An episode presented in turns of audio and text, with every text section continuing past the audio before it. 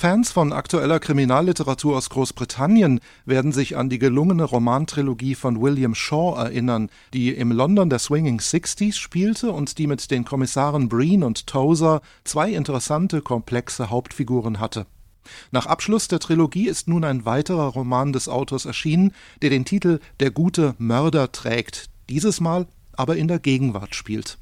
Gleich auf der ersten Textseite findet sich ein verblüffender erzählerischer Clou, das Geständnis jener Figur, auf die die Bezeichnung des Buchtitels passt. Der einfache Streifenpolizist namens William South mag nicht zu einer Mordermittlung hinzugezogen werden, weil, nun, weil er selbst ein Mörder ist. Natürlich weiß das außer ihm niemand. Er hat seine Tat, die Ermordung ausgerechnet des eigenen Vaters, verheimlichen und sich durchs Berufsleben als Polizeibeamter hindurchlavieren können. Doch nun kann er sich nicht länger drücken. Er ist Teil des rasch gebildeten Teams, das den grausamen Mord an einem Mann untersucht, der in seiner Nachbarschaft gewohnt hat. Mehr noch, Polizist und Mordopfer teilten ein gemeinsames Hobby, eine Passion, Beide waren Birdwatcher, so auch der Titel der Originalausgabe des Romans, also Vogelbeobachter. Wenn die Zugvögel abreisten oder im Frühjahr wieder an der Küste Südostenglands ankamen, dann standen William Bill South und Robert Rayner mit Fernglas und Bestimmungsbuch nebeneinander, zählten und bestimmten die Vögel. Umso erschreckender jetzt für William das Bild des totgeprügelten Robert, wie er da in einer Kiste im Wohnzimmer liegt. William, was meinst du? Hat er irgendjemand gegen sich aufgebracht? Genau das ist es ja gerade. Er war einfach nicht der Typ, der sich mit den anderen anlegt. Einen liebenswürdigeren Menschen kann man sich kaum vorstellen. Er war eher still und unscheinbar, sagte South. Einfach nur ein netter Kerl. Der Krimi funktioniert gleich auf mehreren Ebenen sehr gut. Auf der aktuellen Zeitebene verwebt der Autor die Ermittlungsarbeit mit persönlichen Elementen. Bill Souths Chefin ist die frisch aus London nach Kent gewechselte Alexandra Cupidi. Sie möchte bei ihren neuen Kollegen, bei den Chefs und Untergebenen, als intelligente und effizient arbeitende Frau anerkannt werden. Sie nimmt zunächst einige Obdachlose ins Visier, konzentriert sich dann aber auf eine Drogendealerin, die kurz nach der Befragung verschwindet.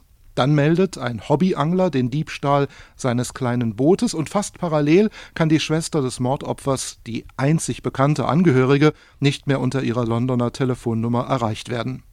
Zu diesen Krimi-Elementen gesellt sich als persönliche Ebene die Interaktion zwischen Alexandra Cupidi und William South, ein vorsichtiges Spiel aus Anziehung und Abstoßung.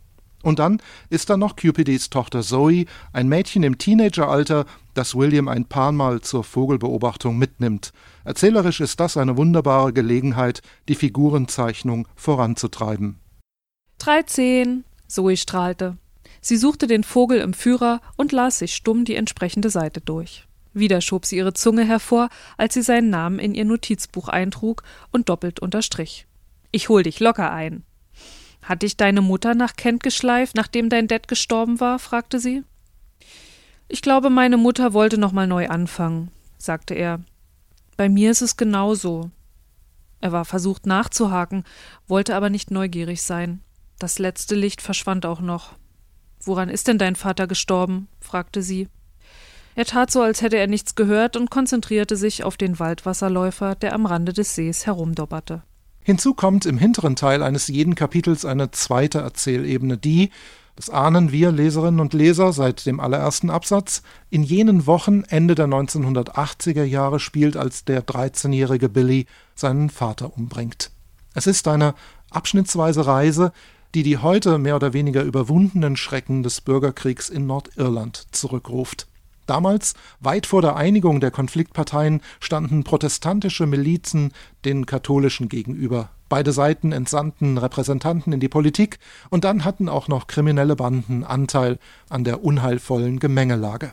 Die Ermittlungen im Fall von Billys Vater, einem Protestanten, galten als brisant. Die Mordwaffe war nämlich aktenkundig. Mit ihr hatten zuvor protestantische Milizionäre zwei Männer erschossen.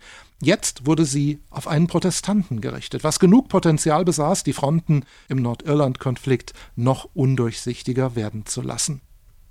Vor allem erzählt der Autor hier eindringlich vom inneren Konflikt eines Jungen, der in einer gewaltsamen Umgebung lebt und dem die innerfamiliären Probleme derart über den Kopf wachsen, dass er selbst zur Gewalt greift. Er schildert, wie der Junge versucht, seine Schuld anzuerkennen, wie ihm die Erwachsenen allerdings nicht glauben. Für sie passt der Tod des Vaters eher in die Szenerie, die die religiös-politisch aufgeladenen Kämpfe in Nordirland tagtäglich abgeben. Wie es William Shaw schafft, den Mord von damals in die Ermittlungen von heute hineinsickern zu lassen, über ein und dieselbe Figur, die dann sogar auf der gefühlt falschen Seite eines Krimi-Plots steht, das sorgt für eine tolle Erweiterung dessen, was Krimis zu erzählen imstande sind. William Shaws Roman Der gute Mörder wurde von Christiane Burkhardt ins Deutsche übersetzt und ist erschienen als Paperback im Surkamp Verlag. Knapp 350 Seiten kosten 14,95 Euro.